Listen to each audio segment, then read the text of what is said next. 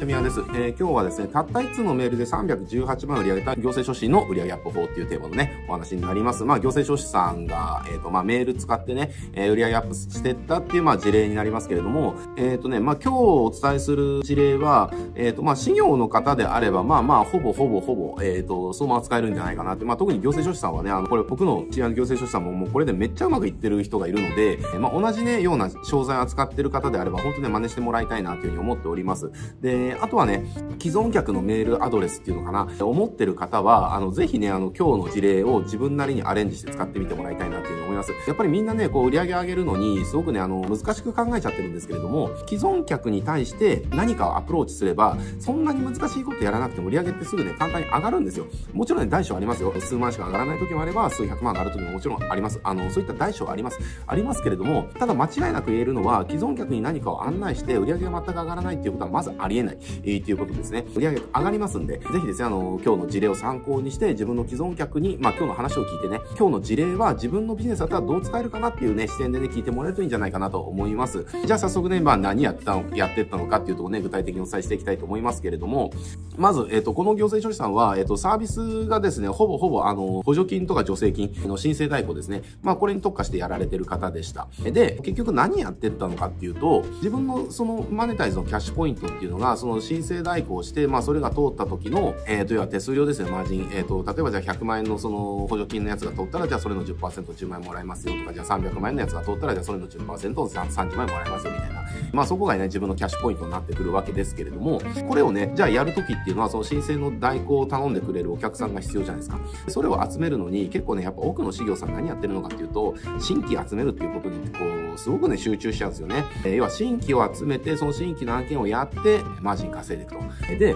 ここでね、すごいもったいないことしてるんですけれども、一回頼んでくれた人ほったらかすんですよね。じゃあ新規でやりました。で、申請の代行やりました。で、あ、この、えー、採択されておりましたと。で、マージンいくらですので、もう受け取りました。ありがとうございました。で、また機会あったら活用してくださいね。で、終わっちゃうんですよ。もうその人もほったらかし。これすごくもったいないんですよ。えー、なぜなら、あの、一回頼んでくれた人ほど、私のサービスを2度3度書いてくれやすい人はいないからなんですよね。えー、で、まさにね、今回の事例の行政書士さんはそれをやってって、何やってったのかというと、一回頼んでくれた人に対して、頼んでくれたらその人の業種が何なのかとか、あの、どんな条件なのかとか、どんな状態なのかって大体わかるじゃないですか。で、大体わかるっていうことは、他のね、新しい助成金とか補助金とか出てきたら、どれがね、どの人にあのフィットするかっていうか、まあ、どれが使えるかみたいな大体わかるわけですよ。だから、こういった条件の方とか、こういったね、業種の方は、今こういった新しい補助金、助成金出てるから、申請したい方はまた連絡くださいねっていうメールを出すんですね。これだけです、やったことは。つまりですね、一回申請を代行してくれた方に対して、え、新しい補助金とか助成金の情報をメールでちゃんと定期的に流してたっていうだけの話なんですね。で、これをやるだけで、結局、あの、ここの事例の行政書士さんは、えー、まあ、これ3ヶ月での成果だったんでね、まあ、3ヶ月で何件だっけ、えっと、350件ぐらいだったかな？350件ぐらいの、えっと、既存のお客さんのメールのアドレスに対して、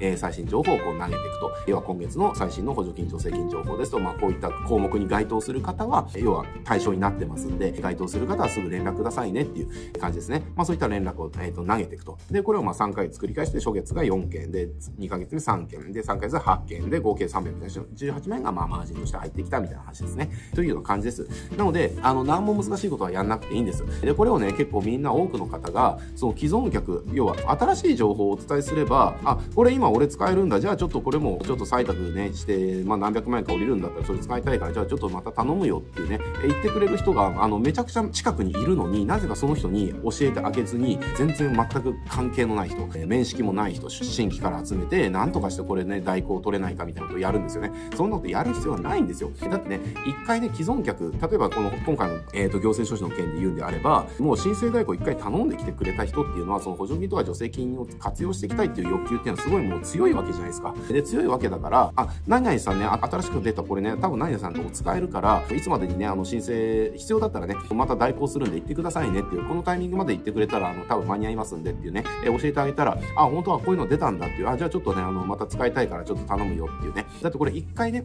やり取りする中で、で、要はその人の行政書士との関係性も出来上がるじゃないですか。で、出来上がるから、ある程度こう、通通な感じで相手も言いやすいですよね。ってなってきたら、その、教えてあげさえすれば、継続的な依頼っていうのかなっていうのは入ってきやすくなるわけですよ。だけれども、みんななぜか一回頼んでくれた人のことはすっかり忘れてしまって、常に新規、新規、新規、新規みたいなね、えー、ことをやるわけです。まあ、これ本当に非常にもったいないですね。えー、なので、既存客のリストがある方っていうのは、その新規を集める、もちろん新規集めるの大事ですよ。大事なんだけれども、その短期的に売り上げ上げていこうと思ったら、絶対にやるべきことは既存です。既存のお客さんに対して、商品の案内をしていく。新しいサービス出たら真っ先に案内していく。で、既存のお客さんっていうのは、要は私っていう売り手ですよね。売り手のことをもう分かってるし、売り手の会社のことも、ある程度信頼してるし、で、売り手の商品のクオリティとか価値ですよね。担保、えー、されてる品質、こういったことも十分分かってると。で、かつ繰り返しで何度も買ってくれてる方であれば、もうそういったことをもう分かった上で買ってくれてるわけですよね。だからそういった人に対して、今度こういった、あ、ね、新商品が出るんで、よかったら試してくださいっていうね、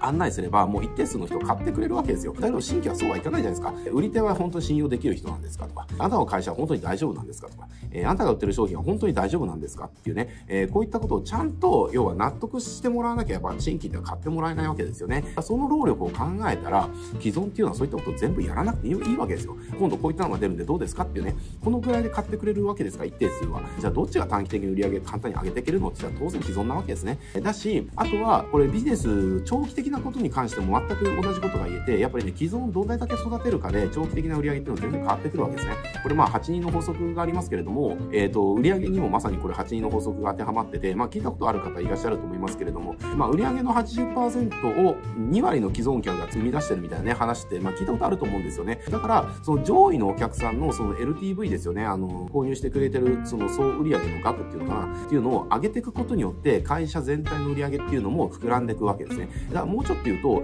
上位のお客さんの、要は購入金額の総額を上げていくことが、会社の売り上げを決めていくっていうふうに言うこともできるわけです。えー、って考えたら、じゃあ何しなきゃいけないのかって言ったら、既存客にこそ売らなきゃいけないんですよ。で、かつ上位顧客になればなるほど売る回数を増やしていかなきゃいけないわけですね。という感じで、既存客のリストがある、えー、これもメールアドレスでも LINE の友達でも、あの、住所ログでも何でもいいです。あの、なんなら電話番号とかでもいいですよ。何でもいいので、既存客に連絡ができる手段のね、情報をもう取得してるんであれば、それを使って新しい商品の案内だとか、要はすでに購入してくれるものをリピート購入を促すとかね、えー、そうしたことをやってください。えっ、ー、と、そうすれば、そんな難しいことやらなくても、もうコピーとかバリバリ書けなくても、えー、全然ね、買ってくれますんで、一定数は。あの、これが、要は短期的に売り上げ上げる、最も簡単で確実な方法ですね。で、特に行政書士さんの場合は、まあ、助成金とかで補助金系やられてる方は、これ同じことやってくれればね、本当にあの、依頼、あの、すぐ取れますんでね、ぜひやってもらえたらいいんじゃないかなと思います。はい、えー、じゃあ今日はね、これで終わっていきたいと思いますけれども、えっ、と、このチャンネルでですね、あの、こうしたあの、マーケティングとか、広告のこととかね、えー、たくさん話しておりますので、まあ、そういったこと興味ある方は、ぜひチャンネル登録して、他の動画もチェックしてみてください。はい、じゃあ今日これで終わっていきます。ご視聴ありがとうございます。